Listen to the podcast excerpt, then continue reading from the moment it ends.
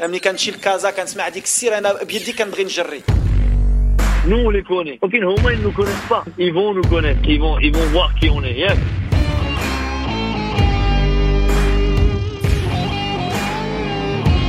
Vous écoutez Radio Ma'arif, le podcast marocain. قدموا واحد المقابله رغم المقابلات كثرت المقابلات الحمد لله قدمنا واحد المقابله Fréquence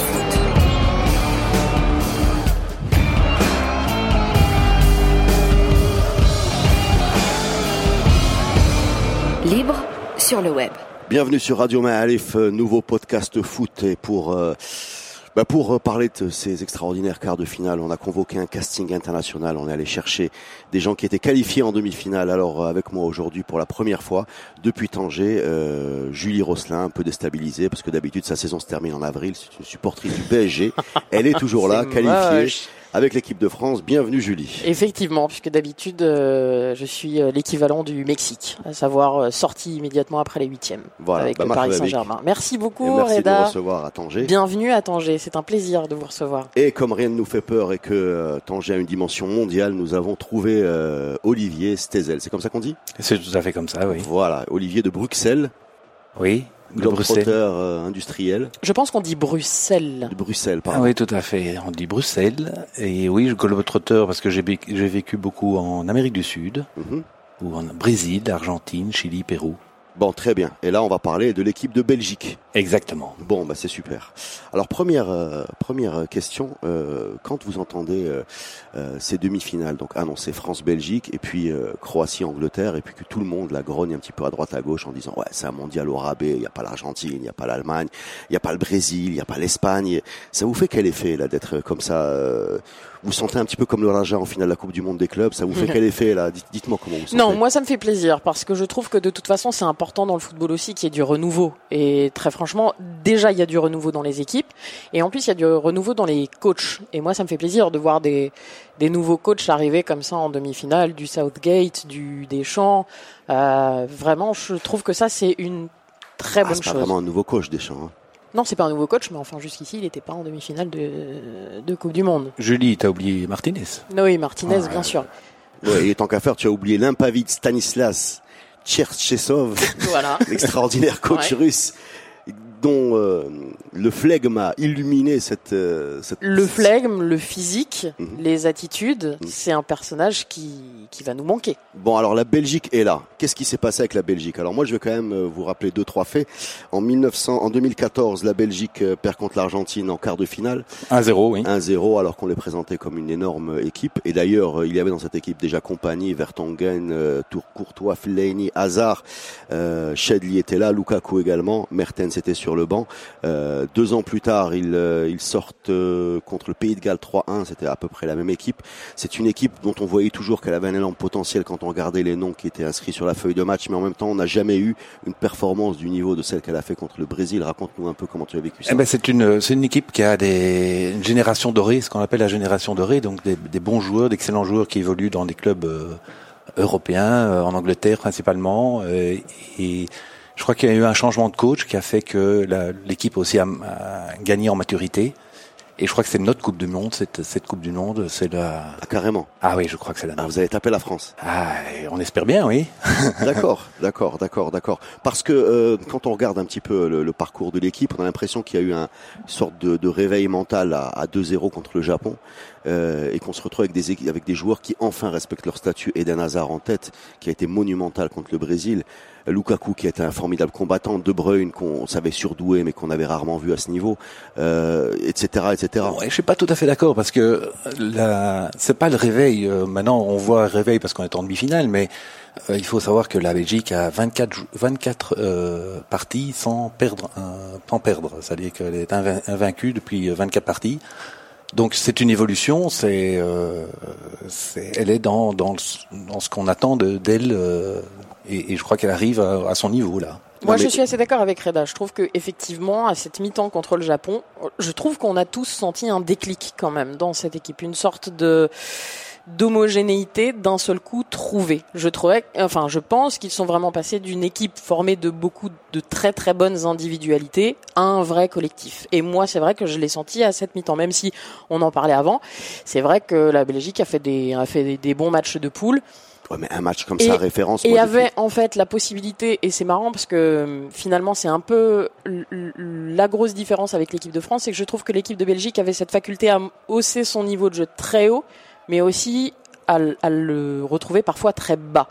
Alors que l'équipe de France, c'est l'inverse, je trouve. C'est une équipe qui a un niveau de jeu qui ne monte jamais très haut, mais qui ne descend jamais très bas. Il y a une sorte de constance. C'est un gros sujet, Et, ça, la et, France. et du coup, je trouve que cette, cette Belgique-là a trouvé une constance et ce match-là, il, il est forcément référence dans l'histoire du, du, du football belge, ce, ce Moi match déjà, contre je, le voudrais signaler quelque chose à mon ami, euh, mon nouvel ami Olivier, c'est que nous, on a un rapport spécial avec le foot belge parce que ceux qui ont mon âge ont regardé euh, longtemps des coupes du monde à la télévision marocaine avec euh, Arsène Vaillant, qui était commentateur belge de la RTBF, je pense. Oui, oui, tout Ouais, à fait. et en particulier fait. en 86 lors de cette coupe du monde où vous arrivez en demi-finale, je pense. Oui, Perdez contre Maradona. exactement. Un superbe goal de Maradona, pas aussi beau que ce contre l'Angleterre, qui était aussi un superbe Ouais, ouais. goal. Et Mais il y avait dans cette équipe euh, Geretz. il y avait Gerets, il y avait euh, Keulemans, il y avait Pfaff, le fameux, le fameux Jean-Brive Pfaff. C'est dingue, hein, les, les, les, go- les goals belges ont changé entre, entre les, les fous, là, les pfaf et les prud'hommes et, euh, et la, la, l'espèce de sobriété de Thibaut Courtois, on a changé de monde. Hein. Ah ouais, ouais, mais Thibaut Courtois, il est, il est très jeune, mais il est d'une tranquillité euh, impressionnante. Et c'est vrai qu'il c'est un style un peu différent de. C'était l'homme du match hein, hier, non? Ah ouais, ouais, il a fait une, la dernière, euh, le dernier arrêt contre Neymar est fantastique. Même en Et- première mi-temps, il en sort une du Coutinho qui est énorme. C'est difficile de sortir quand même un homme du match, je trouve, de, de ce match-là. Moi, j'ai trouvé par exemple que Eden Hazard a été fantastique, mais Ouais, vraiment ouais. fantastique. Et Moi, je suis d'accord, mais, mais à partir du moment où les Brésiliens ont eu des occasions, c'est-à-dire qu'ils sont arrivés au but, les Brésiliens, ils n'ont pas été mis en échec. euh, euh, c'est-à-dire qu'ils sont pas englués dans un système défensif. Le système défensif était bon avec le rideau. Là, on a vu euh, Witzel et, et énorme en premier rideau. On a vu le repassement. Mais en même temps, ils sont arrivés au but. Et tu as l'impression que Courtois a annulé des buts. C'est-à-dire que Oui. Courtois qui sort du passé là avec, euh, tu vois, son air un peu du général de Gaulle, sa 9 tenue noire à la 9 ou Yachine. 10 tirs cadrés, il me semble. Ah, Il y avait quelque chose de désespérant dans la façon qu'il avait de, de sortir ça, quoi. Je sais pas comment vous l'avez vu, euh, vous. Moi, je l'ai vu comme ça. hein. Après, moi, j'ai vraiment senti, et je, je, je suis désolée de dire comme ça, mais moi, j'ai trouvé que c'était un match qui était quasiment proche du match miraculeux en fait. Parce que effectivement il y a quelque chose de très audacieux au début avec cette euh, cette défense à 3 quand on attaque à 4 enfin c'est vraiment basé sur de l'aller-retour. Et et ça fonctionne très très bien sur la première mi-temps. Aussi parce qu'il y a le scénario du match qui fait que c'est extrêmement chanceux d'inscrire ce, ce, premier but. Mais qu'après sur la deuxième partie du match euh, ils sont quand même totalement en souffrance les Belges Oui, ils sont en souffrance. Et Ah, c'est juste, non, à partir de la, la 70e minute, parce que, euh, je veux dire la 75e minute, pardon. Ah, vas-y, oui c'est important bien sûr Non, parce que c'est vrai, il y avait, il y a, il y a eu, euh, euh, les, les Brésiliens ont été assez, euh, ils devaient marquer deux goals, mais je crois que l- on était en souffrance à partir de la 75e minute, à partir du, du goal, du, du premier goal de, de Renato Augusto. La tête, ouais. Après, oui, on a, on a souffert, mais sinon, il y avait un certain contrôle. Ce que je regrette, c'est de pas avoir marqué le troisième, parce qu'il y a eu des opportunités de, de contre. Mhm. Et qu'il n'y a pas eu un, un- une, une- je crois que Lukaku à un moment fait une, un- une- une- un débordement, Un rush, euh, un, un rush, rush. vers le, vers le goal où il ouais. s'est s'est trompé, mais il y a eu, il y a eu un, je crois qu'il a, il a manqué une contre-attaque Olivier, euh, t'as pas flippé un petit peu quand, euh, quand tu as vu que Martinez sortait Lukaku? Tu t'es pas vu t'embarquer dans des prolongations sans Lukaku? Non. Enfin, moi, j'ai vu ça. Non, non, non. J'étais calme. Non, j'étais calme parce qu'on a, on a heureusement l'équipe euh, est non seulement il y a 11 joueurs, mais il y a aussi une réserve qui est assez euh, assez forte. D'ailleurs, on l'a vu contre l'Angleterre, ils ont gagné contre l'Angleterre 1-0, qui est un match un peu spécial parce que les deux équipes avaient des, Vous voulez perdre des vous Ouais, perdre. voilà. Voulez perdre. Et c'est la Belgique qui a gagné, enfin qui a perdu. Oui, qui a, qui a- qui a per- qui a- perdu qui a en gagné, gagnant. qui a, qui a perdu parce que on, on considère sur papier, évidemment, sur papier que le, la deuxi- le deuxième tableau est, est moins fort. Et on l'a vu euh, aujourd'hui avec euh, quand même des équipes d'Angleterre et de, de Croatie qui sont des équipes quand même, euh, il faut les battre. Hein. Et finalement, c'est la Belgique qui gagne parce que l'apport de confiance que représente cette victoire contre le Brésil est, à mon avis, l'argument majeur qui en fait, en quelque sorte, entre guillemets, les favoris face à la France. Moi, Fa- je- Favori, je dirais pas. Je crois que c'est Voilà. deux équipes euh, très très belles. euh, euh, Non, Mais c'est-à-dire que dans le parcours, à un moment donné-. Oui, mais à un moment donné, dans le parcours, Julie, tu as un parcours qui est un peu plus dire, faible et on un, a- on et a un- vu- On a vu le match ensemble, excuse-moi de te couper, mais j'ai entendu quelque part des gens dire on aurait quand même préféré un France-Brésil, tu vois. Comment Ah ouais. tu vis Ah, oui. Olivier Et on me l'a dit Ouais. il y a cinq minutes, hein. Vas-y, bah vas-y. Ah, on m'a dit euh, une française qui savait pas que j'étais belge m'a dit euh, euh, oui on aurait préféré un France Belgique. Je dis attends moi je suis un France euh, Brésil. Et moi je suis belge non euh, je, je trouve qu'on on mérite d'être là. Il On y a a un peu fait un match. de, il y a un peu d'arrogance là, tu penses? Ouais un petit peu oui on on les aime bien comme ça. hein, Eh les ben, ça t'étonne C'est ce que j'ai toujours dit. Défaut numéro un des Français, l'arrogance. Voilà, Bon, moi, je vais vous poser une question, mais très sincèrement, si on met les 22 On s'accepte entre voisins comme ça. si entre met voisins, les, entre si on met les presque la même 22, famille. si, si on met les 22 titulaires euh, de Belgique et de, et de France euh, sur un papier, qu'on doit en prendre 11 poste pour poste, ah, il y a très probablement euh, du 50-50 au niveau de l'effectif. Oui, hein. Le gardien, ça risque très fort d'être Courtois. Oui, encore que Hugo Lloris, on peut pas dire qu'il est démérité depuis le début de ce bon, mondial. on a quand même l'impression Courtois. est- Enfin, je veux dire, euh, Sur les saisons, peut-être, si on prend peut-être les saisons. voilà, que... Hazard va sûrement être dans cette équipe-là. De Bruyne très probablement. Mais c'est difficile de faire Lukaku, de. parce que je Ouais, crois que le- difficile de faire de toute façon ce genre a- de jeu voilà, parce que ouais. c'est parce que dans quel schéma tu les fais jouer, qui, qui tu vas de avoir, de qui tu vas avoir besoin. Enfin, tu vois. C'est-à-dire qu'il n'y a pas un effectif qui écrase l'autre. Alors c'est évident que tu as euh, en France il y a des gens qui sortent du lot. Tu as Kanté euh, sort du lot, Mbappé pour moi sort du lot, il, il, Mm. il est monumental. Mais il y a, y d'autres il y a d'autres postes où il y a, il y a un véritable match entre les deux équipes. Euh, enfin je sais pas comment comment vous le voyez. Oui, moi je crois que la différence est, est- je, je, on a heureusement euh, trouvé un, un entraîneur, un sélectionneur qui est qui a une stratégie, qui a qui voit très bien, qui change de stratégie en fonction de l'adversaire. C'est vrai. Et je crois que ça c'est c'est notre force euh, et, et qui a qui a le potentiel de joueur évidemment, mais il parvient à les à les faire changer de tactique, de, de structure de jeu. Et, et ça c'est une force que nous avons. Mais déjà la Oui, réflexion d'ailleurs, c'est un, qui est- c'est un des seuls qui a en tous les cas testé, essayé de- des choses depuis le, le, le Je n'ai pas les ce mondial, statistiques. ouais, je n'ai pas les, stati- les statistiques, mais j'ai l'impression que c'est le le- l'équipe qui a le qui a fait jouer le plus de joueurs. Ouais, qui a fait beaucoup de turnover. Mais déjà, déjà la réflexion qui a, qui a conduit à l'arrivée de, de Martinez est originale. C'est-à-dire, ils, ils se disent quoi, les, les- la fédération belge? Ils se disent, voilà, on a une équipe Première Ligue, euh, on va ramener un coach spécialiste de la Première Ligue. Voilà. Euh, son passage à Everton, on s'en rappelle. Parce que globalement, on a euh, Lukaku, Manchester, bon, on va pas tous les faire, Hazard, Bah, etc., tous, Chelsea. Voilà, on a une équipe Première Ligue, on va faire jouer cette équipe-là comme ça. Euh, Il y, a, il y, a, il y a une sorte de, je dirais, une sorte de logique, mais euh, qui n'est pas toujours présente dans ce monde-là du foot, qui aboutit à ça. Et puis il y a quelque chose qui est peut-être un petit peu bizarre, parce que ça va être, ça, va vous faire bizarre pour les Français d'avoir Thierry Henry sur le banc d'en face, non? Je pense, je pense même que ça va nous faire mal. Honnêtement, moi, je pense que ça va me faire mal de le voir, parce qu'il y aura forcément un but belge, de le voir se, se réjouir d'un but belge, ça va, ouais, ça va être quelque chose. Imagine Reda, quoi. Imagine, euh, imagine. Bah moi j'ai euh, euh, Fellaini. Voilà, Donc, exactement. Non, non, non, non, Donc, si non. tu veux. Non, c'est plus, c'est, plus que ça. C'est, ima- imagine que, que, qu'un de tes joueurs phares a gagné le, le- le- la Coupe du Monde, a gagné l'Euro, et, et, et aujourd'hui, C'est-à-dire Mustafa Hadji par exemple avec l'Espagne, quoi, qui exulte sur la légalisation de Aspas après un corner à l'envers. face à toi, Ah, face au Maroc. J'arrête les podcasts. T'imagines Parce C'est que horrible. là, je vais basculer dans la vulgarité. Non, je pense, je pense que ce sera très difficile Et à même vivre. sur Internet, Et je me bien. demande, vu que le deuxième défaut des Français, c'est de politiser absolument tout, je me demande quelles seront justement les réactions au lendemain de ce match sur les différentes réactions Mais la euh, réaction, qu'aura Thierry Henry. La Je réaction pense sera qu'il très simple. Si la Belgique gagne, très- les Français diront c'est grâce à Thierry Henry. Ça, c'est clair. Comme ils l'ont fait d'ailleurs. déjà- ils l'ont déjà commencé. Ils l'ont déjà commencé. déjà commencé. Mais, mais je crois qu'au au niveau de l'entraîneur, euh, la Belgique avait besoin d'un entraîneur étranger. Mhm. Il y a, il y a, il y a- C'est rare, Vous, pourtant. vous, vous connaissez le, le problème de la Belgique, les, les problèmes linguistiques, Communauté. etc., communauté. Et je crois que c'est un, le, le football est, est fédérateur. Et avoir un, é- un, un entraîneur étranger, un sélectionneur étranger, je crois que ça, ça, c'était, c'était le moment de- de- d'en avoir un comme ça étranger. Mais il y, a- y a eu quoi comme sélectionneur étranger? Il y a eu Advocat, je pense, de tête? Oui, Il- hein, mais pas très longtemps, euh, de tête, mais pas longtemps. Parce que parce qu'on a souvent euh, attaqué Villemot hein, sur les, les anciennes euh, sur les anciennes compétitions en disant qu'il n'avait pas su tirer le, le potentiel de- ce qu'il avait. Mm. Et aujourd'hui, on a l'impression que ben, ben on va on va on va te faire confiance. Alors c'est toi qui connais le sujet, on va dire que c'est Martinez.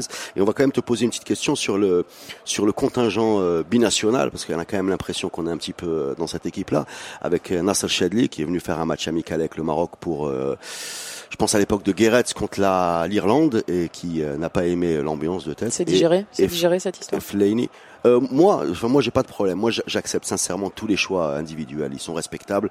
Euh, que tu hésites. euh. Par contre, poser des hésitations comme ça et des, et des, des atermoiements. dire, moi je trouve ça, je trouve, moi, je trouve ça moi, je maladroit. trouve ça un peu bizarre de devoir venir pour faire son choix. Voilà, En exactement. fait, je ça, trouve que ton choix, Voilà. c'est un choix que Tout tu dois avoir en toi, dans ta tête depuis très longtemps. Tu dois savoir dès le début je pour suis quel pays pas. tu as envie de jouer. euh, il, Moi, faut- il un faudrait peu être un petit peu taré pour en vouloir à un joueur de choisir un pays ou un autre. Je dirais, ça, ça relève du choix Mm. personnel, du parcours de Bien vie, sûr. de l'affect, des relations avec les parents, avec le pays d'accueil, qui peut-être est même plus. Voilà, il n'y a pas de problème. Sauf que dire, comme il avait dit très maladroitement à l'époque, je viens voir l'ambiance, comme si tu étais invité chez dont deux potes font une soirée. Je, veux dire, je, je suis Ouais. désolé, je vais chez, chez Abdullah, tu vois. Je- Euh, je c'est- vais venir 10 voilà. minutes, je vais voir s'il y a de l'ambiance et sinon je vais aller vais chez les autres. Voilà, ouais. je vais Ouais, passer ouais. chez, chez Si Mohamed voir commencer, ça me plaît pas en fait. la- Voilà. la, la nourriture est meilleure. Exactement, le c'est là, voilà. exactement, voilà, c'est ça ce qui, ce qui était agaçant. Et Fellaini, je sais pas, euh, Fellaini dont le papa était professionnel au Maroc. Ouais. Il est né, euh, il est né à Bruxelles, dans une commune de Bruxelles, à Etterbeek. Mhm. Euh, il a, il a, il est bien, bien introduit dans la, dans la communauté belge, en tout cas. Moi, je connaissais pas l'histoire de, de Chadli. Euh, le fait est que, bon, effectivement, Chadli, c'est hein, difficile de faire du gauche. politique là-dedans. Je crois que ces joueurs c'est pas du politique, Non, non, hein, c'est oui, des parcours de vie. Ouais, hein. ouais, ouais. Oui, c'est des parcours de vie, effectivement. Ces jeux, ces, ces types, quand ils doivent choisir, je sais pas, je sais pas quel âge ils ont, ils ont peut-être un manque de maturité. Ce, que, ce que tu viens de, de commenter, c'est c'est sans doute, c'est sans doute vrai. Mais euh, bon, le fait est là, et heureusement qu'on a eu, euh, c'est, c'est- en tout cas, c'est euh, Chadli et Fellaini durant le, le match contre le Japon. Ils ont marqué des goals et, on en est bien content. Et je crois que les, Maro- les Marocains aussi en sont fiers euh, de, leur, euh, de leur Tu sais, il y a peut-être aussi une question de politesse en fait. Peut-être que le gars il vient une fois en se disant j'ai envie d'être poli avec mon pays d'origine, tu vois, je veux, je veux leur montrer que je vais pas dire non tout de suite. Ou Ça alors il y a autre chose, il y a autre- y a y a chose, il y a autre chose. Moi je le vois dans les commentaires qui, qui, qui, qui accompagnent les apparitions de Fellaini dans le maillot des, des Diables Rouges. Euh, on dit voilà à l'époque Ftih Jamal ou quelqu'un d'autre n'avait pas repéré son talent. Voilà. ouais. Euh, moi je conteste un petit peu ça. Moi je conteste Parce un que petit peu déjà, ça. parce déjà, on est très nombreux à ne pas avoir repéré immédiatement le talent de Marwan Fellaini. Non, déjà il y a des parcours qui sont qui se déclenchent tard et des courbes de progression qui sont un peu bizarres. Et deuxièmement, il y a très souvent euh, chez les binationaux l'envie de faire un choix euh, qui est à la fois celui de, de, de, de se dire par exemple je vais jouer avec la Belgique, mais je voudrais qu'au Maroc on continue à m'apprécier parce que machin la famille, les parents et tout. Donc on se dit qu'on a été euh, maltraité par un Mm. sélectionneur qui t'a pas pris ou machin. Donc on s'invente très souvent. Je sais pas si c'est le cas, hein, mais ça arrive très souvent. En tout cas à l'époque où Fachel était, était, était entraîneur, il y avait Aflay Aissati qui était euh, qui était qui était euh, courtisé par la Hollande et le Maroc. Il y avait la volonté de jouer pour la Hollande, mais en même temps de faire en sorte que du côté du Maroc, on ne sente pas le rejet parce qu'il y a effectivement de l'affect Ouais. vis-à-vis du pays d'origine et ça crée des situations où on va pointer du doigt tel technicien ou bien tel euh, administratif qui a pas envoyé le bon billet ou tel. C'est-à-dire, Quand tu choisis un pays, ça dépend pas tellement d'une sélection ou pas, ça dépend pas non plus d'un taxi qui arrive à l'aéroport ou pas. Ça dépasse un petit peu ça et j'ai l'impression que parce que c'est des, c'est des situations compliquées, on, on essaye de ménager. euh, tout mais monde, si tu prends le cas de, de Fellaini et Chadli, ce sont deux joueurs qui sont nés en Belgique, qui ont formé en Belgique. formé en Belgique. Ouais. Bon, Chadli a été invité. en- Bon, mais ils ont quand même un parcours tout à fait, euh, tout à fait belge. hein. Alors maintenant, raconte-nous comment vous allez, euh, comment vous allez faire avec la France là? Ah. sincèrement là, allez, allez, vas-y. C'est une bonne question. Ah là là, il faut- il- Non, je crois que euh, pour moi, il y avait euh, avant, avant les matchs, euh, il y avait trois équipes qui ressortaient du lot. Il y a, pour moi, il y avait le Brésil, il y avait la France et il y a la Belgique. Et donc on se retrouve contre la France. Euh, pour moi, c'est du 50-50. Euh, on a, on a Thierry Henry qui va les motiver, qui va les booster. Et, Quel, quel- quel parcours quand même. Il a jamais joué en Belgique en fait. Il a rien à voir avec la Belgique. Non, non, Comment rien. vous avez fait? L'Angleterre, j'aurais compris. Il est à Sky Sport, tu vois, il est là, il a fait sa carrière à Arsenal. Euh, Monaco, pourquoi pas Si elle avait une le- nationale, mais la, la- l'après-carrière de Thierry Henry est à mon avis un échec français terrible. Bah, comme comme Ribéry, comme comme beaucoup. Non, qui, mais Thierry Henry, c'est Ouais. c'est plus que ça, tu vois. Thierry Henry, c'est comme c'est terrible quand tu vois que le gars n'a pas podcast eu en train de basculer dans, dans une espèce de, Euh, d'am- d'ambiance un peu tristouille. noir, noir, noir, noir, une ambiance noire, mais bien sûr. Mais c'est, mais c'est, mais c'est vrai que c'est terrible parce que tu dis que ce gars n'a jamais eu le, les adieux qu'il aurait dû avoir, le joueur qu'il était euh, exceptionnel, que finalement il préfère euh, être consultant ailleurs, que ses interviews sont extrêmement rares pour la France. Je crois que son rapport avec son pays est, est très difficile. Évidemment qu'il faut mettre ça en parallèle avec l'épisode Naïsna. Et je crois que Naïsna Bonita.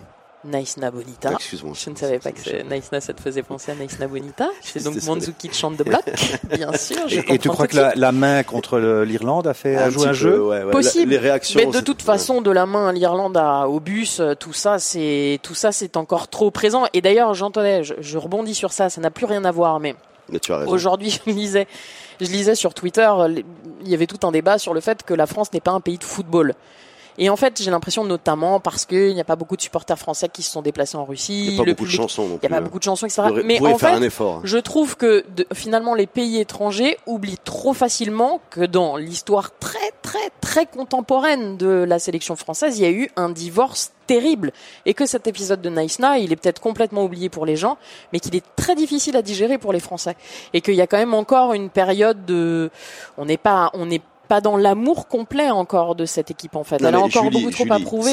Et donc thème. du coup, et donc Mm. du coup, je trouve que c'est très difficile de dire tout de suite, les Français n'aiment pas le football ou ne sont pas, un- c'est pas un peuple de football. Je, je trouve que c'est assez faux à vrai dire. Ok, bah écoute, on va faire une petite pause et on revient euh, avec un petit Pardon. turnover. Non, non, c'est un super thème et on va rester dessus. Merci beaucoup Olivier pour ces éclaircissements. On aura besoin de tes lumières une fois que vous serez champion du monde. On va faire une émission entière. Ojalá. En Belgique. Hein? Ojalá. Inch'Allah. Inch'Allah. C'est C'est ça. en espagnol, moi. D'accord, ok. Merci beaucoup pour ta présence. On fait un turnover et on revient sur Radio. Malif. Merci Ciao. beaucoup. Vous êtes sur Fréquence Foot.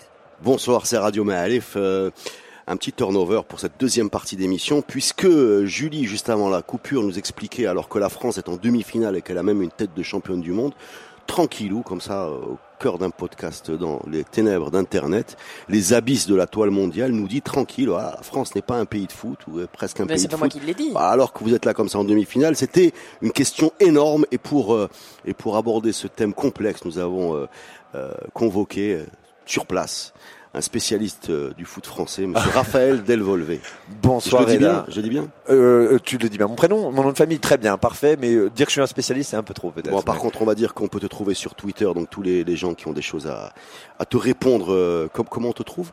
Alors vous tapez euh, mon, nom- mon, nom- mon prénom et mon nom de famille, comme exactement comme l'a prononcé. Et euh, et C'est original. Et ça. moi, ouais, D E L V O L. Julie, mais tout le monde te connaît. Raphaël PH. Raphaël PH. D'accord. Ok. Ah, Alors, donc tu nous disais juste avant que en fait la France euh, était toujours pas remise de Naïsna, c'est ça? Non, je disais pas qu'elle était pas. Non, je dis pas qu'elle est toujours pas remise, mais je dis que je pense que pour une partie du public français, c'est encore quelque part un peu présent, et que je pense que tant qu'il y aura pas, euh, je pense que l'euro a un peu effacé la chose, que le, le- le- le- d'être finaliste ça a, ça a aidé, mais je pense que pour une partie des Français, il y a toujours malheureusement un côté un peu. euh, Non mais attends, vous êtes compliqué là, vous avez bien sûr une qu'on est super compliqué, équipe, troisième Mbappé. défaut. Voilà, exactement. Vous êtes là en train d'aller euh, chercher, euh, je veux pas dire euh, machin, chercher les problèmes dans le passé. Alors vous avez une super équipe. Mais il reste Reda, quatre mais équipes. en 2010, on a une super équipe aussi. En 2010, on a une bonne équipe aussi. Ouais, on a des belles individualités, c'est vrai. C'est pas une mauvaise équipe en 2010. Non, c'est pas une mauvaise équipe. Mais, Mais enfin, c'est l'Archuma déjà. 2010. Ouais. C'est l'Archuma absolu. Et c'est là, qu'on voit le travail extraordinaire qu'est en train de réaliser euh, Deschamps. euh. Ça me rappelle une, une chanson de Manonera qui s'appelle Hachoma Football Club. Non mais non mais non mais euh, je sais pas quelle sélection dans le monde a vécu ce qu'un Français a vécu en 2010. C'est un traumatisme. Bien sûr, bien sûr qu'il y a eu un divorce, en tout cas entre une certaine partie de la Mais population finalement, c'est française bizarre ce et que son vous me dites parce que parce que moi j'étais en France par exemple dans les années 90. On peut pas dire que le, le football transpirait par toutes les pores de la société. hein. Je me rappelle de même de la Coupe du Monde 90. J'étais en cité universitaire et je négociais pour euh, pour qu'on mette dans, dans, Ouais. dans- dans la télé unique un, T'es en quelle un- année, là un Brésil Argentine 90. Eh bah oui. Mais huit on ans est pas- après, huit ans après, le, Donc le- en fait le- la l'amour France l'amour découvre. a duré de, de 98 à 2010. C'est ça ce que tu es en train de nous dire. Et que et qu'aujourd'hui là alors qu'il y a une super équipe et que eh, eh, je la trouve très forte hein, sincèrement. On est encore euh, en- c'est quoi c'est l'affaire Benzema c'est quoi Vous êtes Oui, encore- je pense que je pense que oui, je pense que toutes les affaires ultra politisées quand elles n'auraient pas dû l'être ont forcément un petit peu entamé la chose et je pense que euh, les, les garçons qui jouent aujourd'hui euh, sous le maillot de l'équipe de France, qui n'ont très franchement rien à voir avec ça, je pense que oui, ils payent un peu l'image qu'ont les Français. Reda, aujourd'hui, la Coupe du Monde, on n'est pas, on n'est plus, on n'est plus en train de commenter la Ligue des Champions. On n'est plus pour euh, les gens qui aiment vraiment le football. C'est ça qui est bien dans ce tournoi.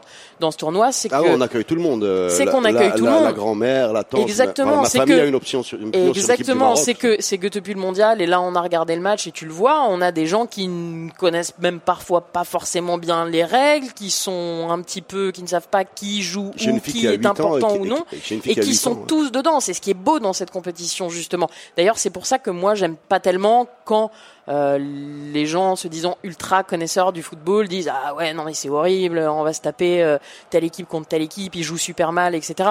C'est en fait on est on n'est pas vraiment sur la qualité du jeu dans la Coupe du Monde. Non. Si Mais on a envie de voir sur, du très euh, beau jeu, on n'est pas sur ça. Et donc du coup, Par contre, on C'est- est sur là Coupe où du je- monde des gardiens de but. hein. Je sais pas ce que vous en pensez, mais là, c'est de une, but. équipe qui, ga- une équipe qui gagne a un bon gardien de but de façon générale.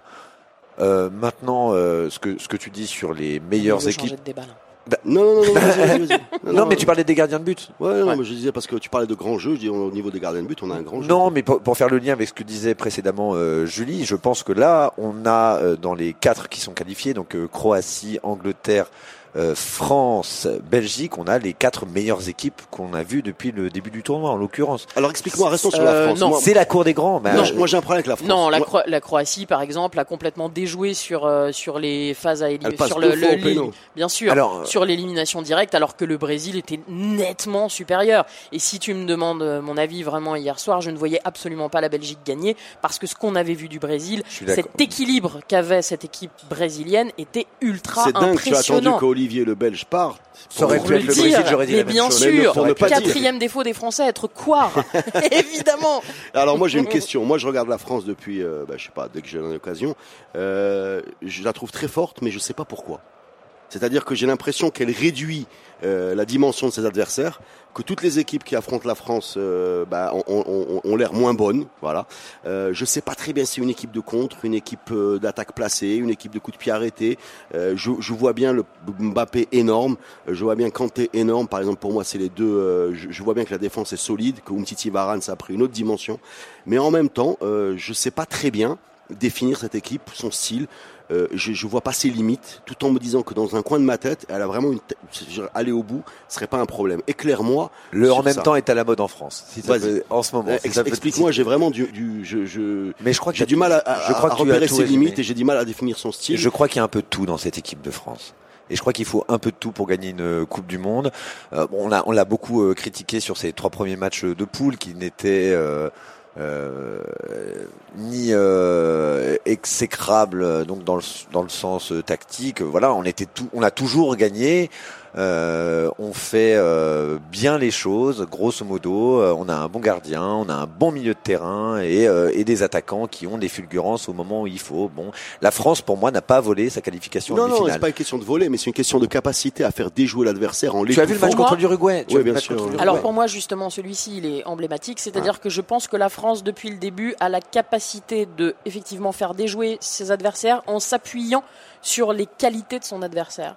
En fait, c'est-à-dire que par exemple à euh, face à l'Uruguay, ben l'Uruguay t'avais vu une équipe quand même athlétique et très bonne dans les duels. Et en fait, c'est exactement, et sans Cavani bien sûr, ce qui a constitué une, une, une grosse aide pour, euh, pour, euh, pour l'équipe de France. Mais en fait, je crois qu'ils s'appuient justement à chaque fois sur les qualités des autres, qu'ils prennent à leur compte.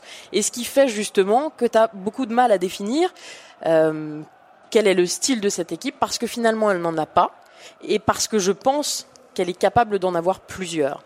Et je pense qu'en plus, le choix de la, la liste de Didier Deschamps est finalement très intelligente parce que je pense qu'il a dans sa boîte à outils, dans ses ressources, la possibilité de transformer cette équipe s'il le souhaite. La question c'est va-t-il le souhaiter un jour Ça c'est pas forcément évident puisque on se rend compte que au, Mais, fi- mais- au mais final Des- il joue quand même toujours un peu avec on le sait, et Deschamps, c'est le top du pragmatisme. bien sûr. Mais oui, Des- voilà, mais, je, des- mais je crois que ça tient en un seul homme, c'est Didier Deschamps. Voilà. Je crois qu'il n'y a pas de star dans cette équipe. Mais Il a- non, mais non, mais- quoi Non, non, non, mais je crois qu'il y a l'intelligence euh, tactique euh, de Deschamps et ça fait déjà six ans qu'on en, euh, qu'on en mange de nous, euh, non, non, supporters. mais moi je peux pas entendre qu'il n'y a pas de star dans cette équipe parce que c'est pas vrai. non, mais il Parce a des très des bons joueurs. stars, t'as des stars en devenir, t'as des stars qu'on a peut-être surcotées, mais en tous les cas, je veux dire par exemple un mec comme Pogba qu'on a euh, qu'on a critiqué. Pa- euh, Pogba, qui- pour moi, c'est l'exemple typique de cette équipe que je n'arrive pas à juger. Pogba, je sais pas si c'est un génie, si c'est un joueur surcoté, Mais si c'est si quelqu'un qu'on a monté pour des raisons un peu de marketing,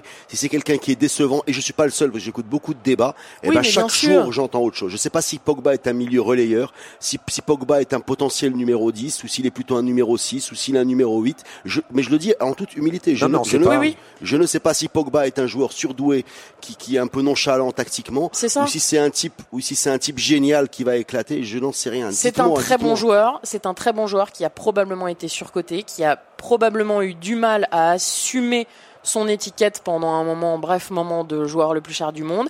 Mais c'est un gars, on l'avait vu à la Juve et on le voit maintenant en équipe de France, qui quand il est bien associé, fonctionne parfaitement.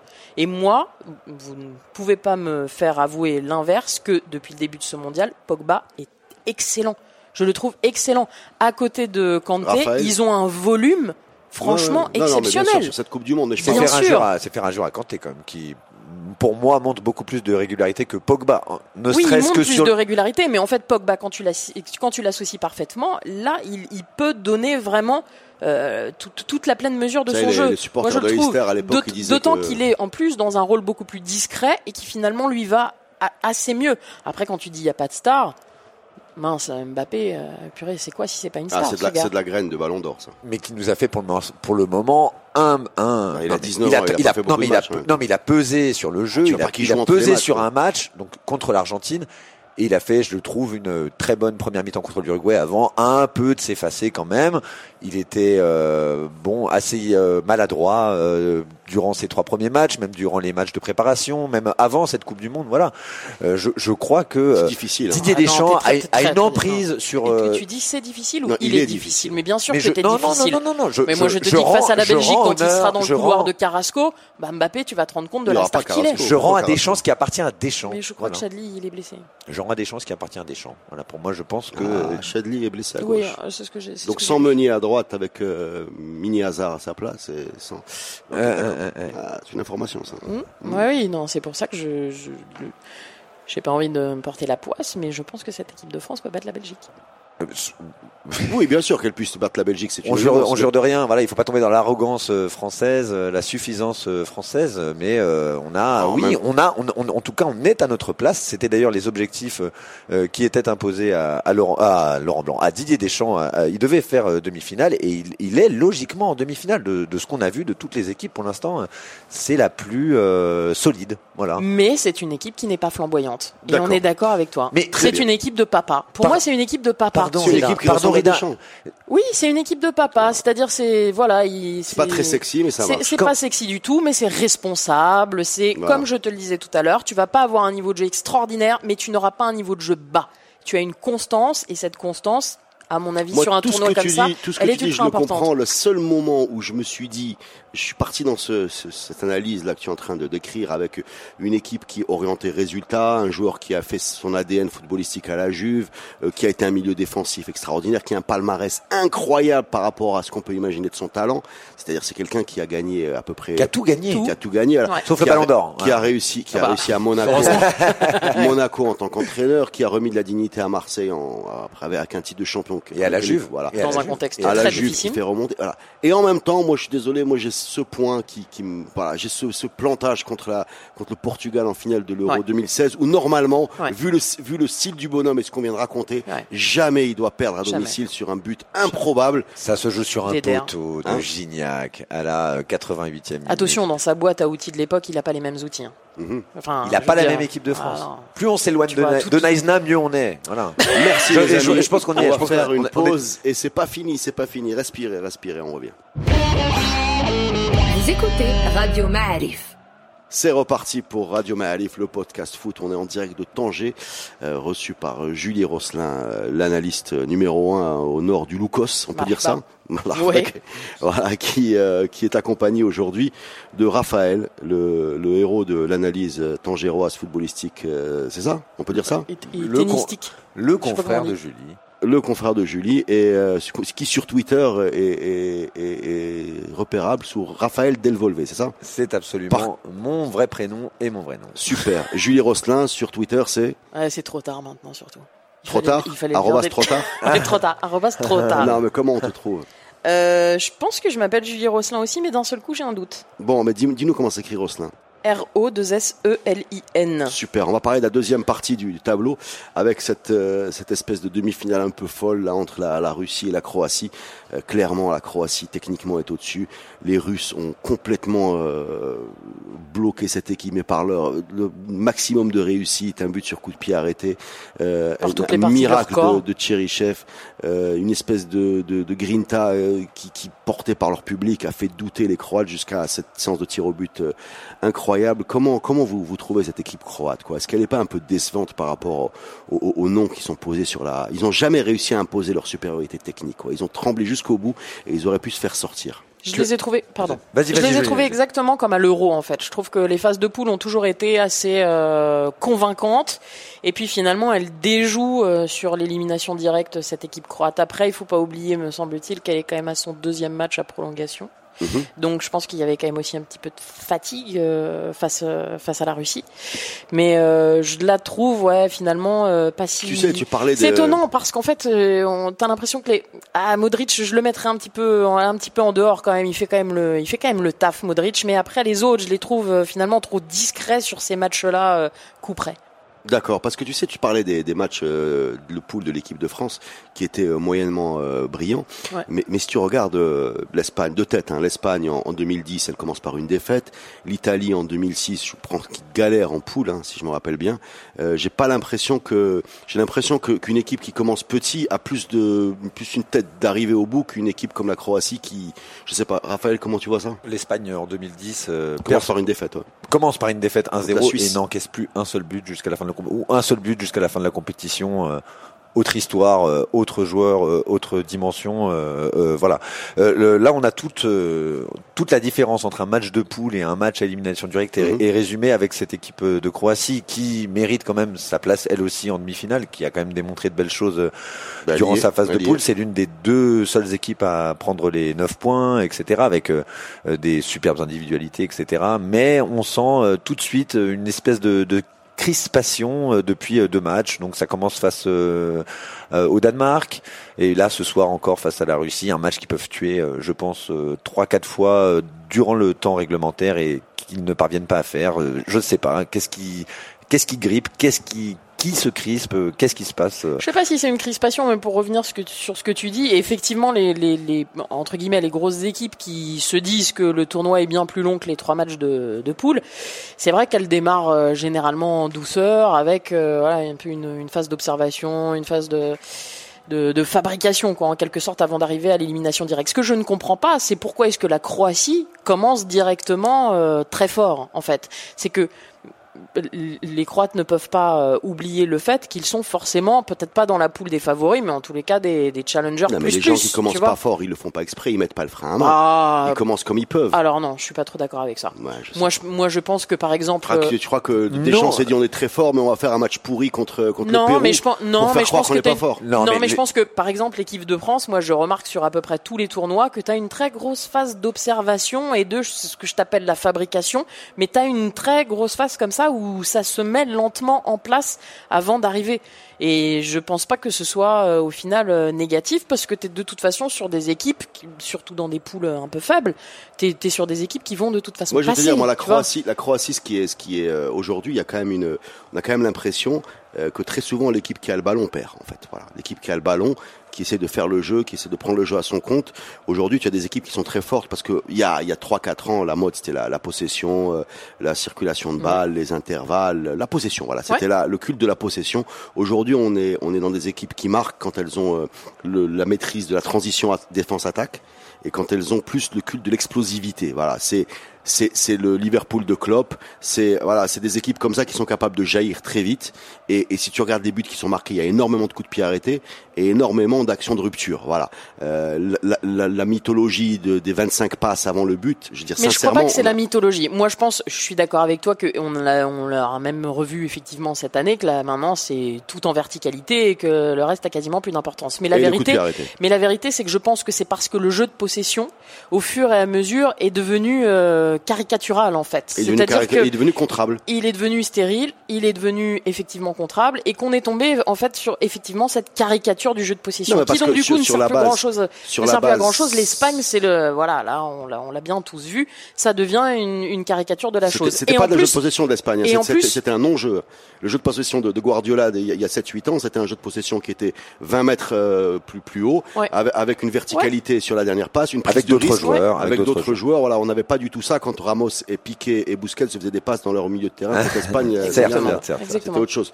Euh, on passe à l'Angleterre. C'est une tête de vainqueur de Coupe du Monde cette Angleterre, Raphaël? Ah, toi qui me demandais à quoi ressemble le- jeu de l'équipe de France, à quoi ressemble le jeu de l'équipe d'Angleterre?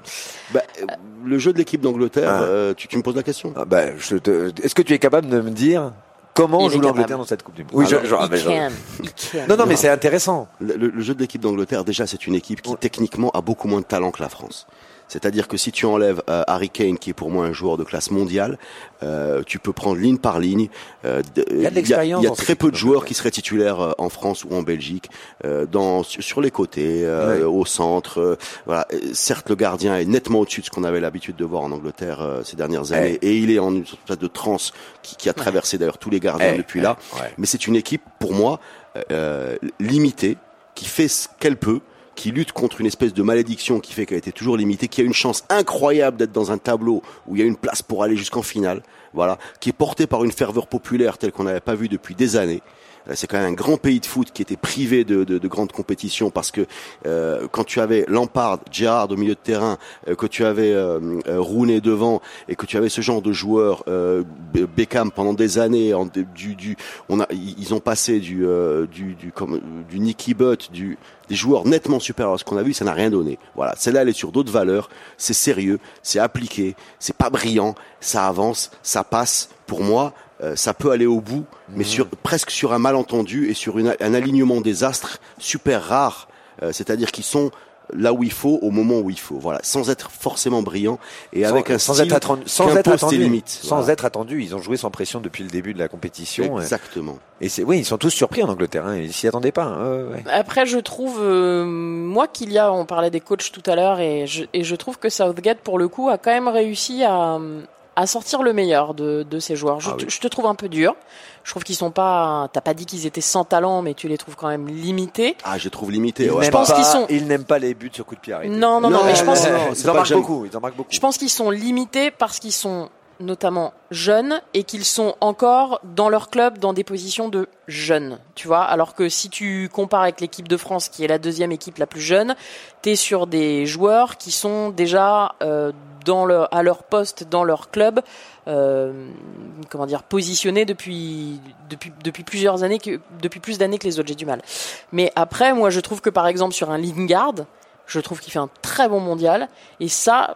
Euh, C'est-à-dire que je, je ne l'ai pas vu faire en club ce qu'il fait aujourd'hui en sélection. Lingard, pour toi, serait titulaire en équipe de France? Non, je t'ai En pas dit équipe de Belgique? Non, je t'ai pas dit ça. En équipe de Croatie? Ouais. Sincèrement Ouais, je pense. Sterling, Sterling, tu le mets dans quel, dans quel niveau de Non mais pareil, tu vois par Ah. exemple, non mais par Sterling, exemple il est Raheem Sterling, non mais pour ce moi, sont les besogneux. non mais pour Comme moi Raheem Sterling, Giroud. on est on est très, on est non non non mais c'est très, alors non parce que Sterling a Ah, mais un problème l'adore, hein, moi je suis d'efficacité. supporter de l'équipe d'Angleterre, Et Sterling, il a un problème d'efficacité qui est bien plus important que celui d'Olivier Giroud, mais tu ne peux pas lui Beatles, enlever toi. le Ah, fait. j'adore le, j'adore le foot anglais, j'adore le rock anglais, j'adore Non, mais tu ne peux pas lui enlever- je suis lucide. Par exemple, un Sterling, tu peux effectivement, il est ultra besogneux, mais surtout, tu peux pas lui en- enlever l'impact de ses ce qu'il pèse sur les défenses. Effectivement, après, il est maladroit, il a un gros problème de, de réalisation. Mais après, Raheem Mais ils sont Sterling, là, ils sont là. Ils sont là. Est-ce que, est-ce que pour vous, c'est une équipe qui peut aller au bout? Je vous pose la Qui a, question. une- qui a au moins le profil d'un finaliste, clairement. Bah, de toute façon, tout le monde peut aller au bout. On est en demi-finale On maintenant. a la crème de la crème. match, Pour euh, moi, je vous dis, euh, on, a, on est vraiment euh, vous vous rendez chanceux. compte Non, va non, avoir, non. euh, Et on peut pas dire qu'on a la crème de la crème. on- C'est Ah, pas vrai. Si tu comptes euh, un Brésil-Belgique comme un potentiel, euh, de, une potentielle demi-finale, euh, Pourquoi on n'a pas la crème de la crème? Bah, bah, parce qu'il n'y a pas la squadra azzurra, ça non, sûr. pas du tout, mais parce que, par exemple, pour moi, le Brésil était clairement l'équipe qui avait le montré le plus de choses. Je, pe- je pense que le Brésil devait, pas de devait la plus solide sur le papier. Il n'y a pas de note artistique. Non, Si, si, effectivement. si Coutinho, et je sais si j'adore ce joueur, foire sa frappe, si Courtois sort le match de sa vie, si Oui. euh, voilà, qu'est-ce que tu Après, veux tu faire me demandes sur, enfin, sur les parcours. Si on regarde sur les parcours, pour moi, le Brésil était plus, entre guillemets, méritant que l'équipe d'Angleterre. Même si j'ai aimé le match des Anglais, même si moi aussi, je- enfin, tu vois, moi, je, je suis très contente qu'il soit à ce stade-là, mais euh, le Brésil était, avait quand même montré beaucoup plus de choses. Et hier, ce match, tu peux le refaire plein de fois. Je suis pas sûr que les Belges le gagnent. Ah oui, mais c'est ça la beauté du foot. hein. Mais C'est un- bien C'est sûr. un sport à score bas. Et, et parfois, il suffit d'un but ou d'un poteau rentrant qui sort ou d'un poteau sortant qui rentre. Et, Et ça et- se joue très souvent comme ça en Coupe du Monde. En Bon. tout cas ces dernières années. Merci les amis. C'était sur cette Merci glorieuse phrase. Ça se joue souvent sur euh, Des détails. des détails. voilà. Qui peut s'appliquer à plein de situations dans la Voilà. vie. Et d'ailleurs, euh, justement sur cette phrase-là, euh, on- ça fait partie des, des, des, des points sur lesquels cette équipe de France est difficile à, à cerner. Ah C'est l'extraordinaire Ah capacité de Didier Deschamps à ne rien dire. à ne rien dire. C'est-à-dire Euh, que la ah, langue de bois? Ah, non, ah, Ouais, ça, on, très, on est très dans l'art, quoi. Ouais, Je veux dire, fort. rien, que dalle, wello. Euh, c'est c'est une compilation de, de, de on- personne ne sait ce que Didier Deschamps pense du football. personne ne sait comment Didier Deschamps veut jouer. Personne ne sait comment Et ça, je sais que Deschamps- t'aimes pas. T'aimes Ah, pas ça me tue parce que moi j'aime j'aime j'aime entendre les gens parler de foot. C'est comme Zinedine Zidane. Ah, c'est Tu ça. peux pas savoir et ce c'est pour ça que j'ai mis des années, et je le dis franchement en toute euh, honnêteté, à comprendre que ce bonhomme était très fort parce que ce qu'il disait était tellement plat que je ne le voyais pas brillant dans l'ombre. Mais c'est un Voilà. mec comme ça, euh, Didier Deschamps. C'est un ben, mec écoute. qui cache, euh, qui cache les choses, Alors, qui ne se confie pas, qui, Je, je qui ne contrôle, sais- qui, je- qui- dans le contrôle très souvent. Est-ce que vous pensez qu'il pratique la langue de bois tout en sachant qu'il pratique la Oui. langue de Oui, bois ou que oui, lui, oui. il a l'impression de dire quelque chose non, il non, protège, non, non, il le fait pour le bien de son équipe. Il, le fait avec cynisme. Il le Non, fait avec professionnalisme. avec professionnalisme. il le fait sans état d'âme, tu vois. Il décide de ne, comme un homme politique. C'est-à-dire que j'ai décidé de ne rien dire. Je peux parler deux heures en ne rien disant. Voilà. C'est un, c'est- non mais c'est un don. Voilà, c'est un don. Ça t'agace. Ah, ça, ça m'agace parce que j'aime bien comprendre ce que tu veux faire, tu vois. Parce que pour Est-ce que moi, t'as le- déjà compris José Mourinho? Est-ce que tu aimes José Mourinho non, pas, ouais, enfin, j'aime bien jouer. Est-ce Ah, est-ce que t'as là, est-ce que t'as dans déjà entendu chose. José Non, Très mais bien, je comprends très bien ce qu'il veut faire. Tu vois, c'est pareil. Il Non, veut non, protéger, non, protéger, voir. non, non, protéger. Ah oui, Non, dans l'esprit de Dans- protection. dans les- non, mais ne dis rien. José Dans Mourinho, l'esprit de dans ses- protection de sa Il, sélection. il ne dit rien, mais on comprend ce qu'il veut faire. C'est-à-dire qu'en en attaquant l'arbitre, il protège ses joueurs. Non, mais voilà. Je crois que Didier Deschamps, c'est la même logique, la même stratégie. C'est possible. Protégez-le, protégez-le, On vois. pas savoir. On Bon. ne saura jamais. Bon, on verra. Bah écoutez, on se revoit peut-être en finale, peut-être euh, je sais Avec pas, grand pour le match pour la troisième place, peut-être euh, avec un 1, 2, 3, 0, euh, là, là, là, là, là, je sais pas. Bah, écoutez, je vous le souhaite. Bah, J'espère que tu chanteras avec nous surtout. Bah, j'espère surtout que vous écrirez une nouvelle chanson. Parce que peut-être que la France c'est peut-être pas un pays de football pour toi, mais on, Ah on- non, on c'est sait fêter nos victoires. On sait fêter nos victoires. Un On va- grand On va te le prouver. Mais on va continuer ce débat. Merci les amis et à la prochaine.